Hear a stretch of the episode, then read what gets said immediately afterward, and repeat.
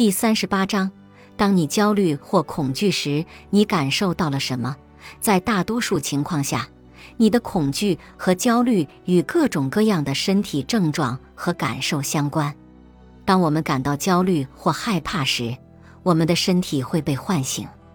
这种唤醒可能是心跳加速或心怦怦跳、流汗、颤抖或摇晃、呼吸急促、窒息感、胸闷或胸部不舒服、恶心或胃里翻山倒海、晕厥、不稳定、昏厥、不真实感、感觉与自己的身体分离、麻木或刺痛感、潮热、发冷、肌肉紧张或紧绷。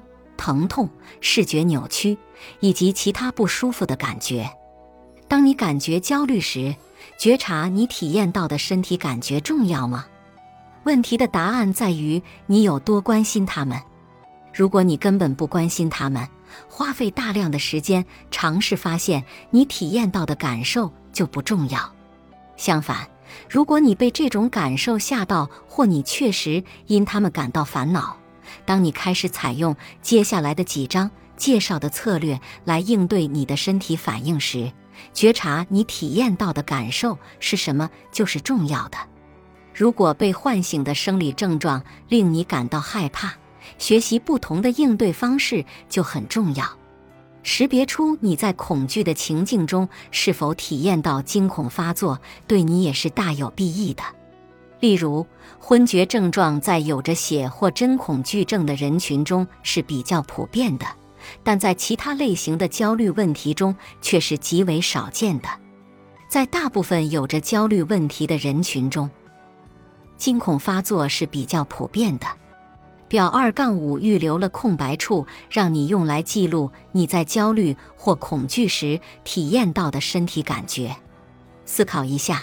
这些感受可能会因焦虑问题的类型不同而有着怎样的区别？例如，当你在一群人面前演讲时，你可能会心跳加速；而在担心财务问题时，则会体验到肌肉紧张和头痛。表二杠五为你预留了记录三种不同焦虑问题的典型身体感觉的空白处。同样，如果空白表格不够，就用额外的纸。本集播放完毕，感谢您的收听。喜欢别忘了订阅专辑、关注主播，主页有更多精彩内容。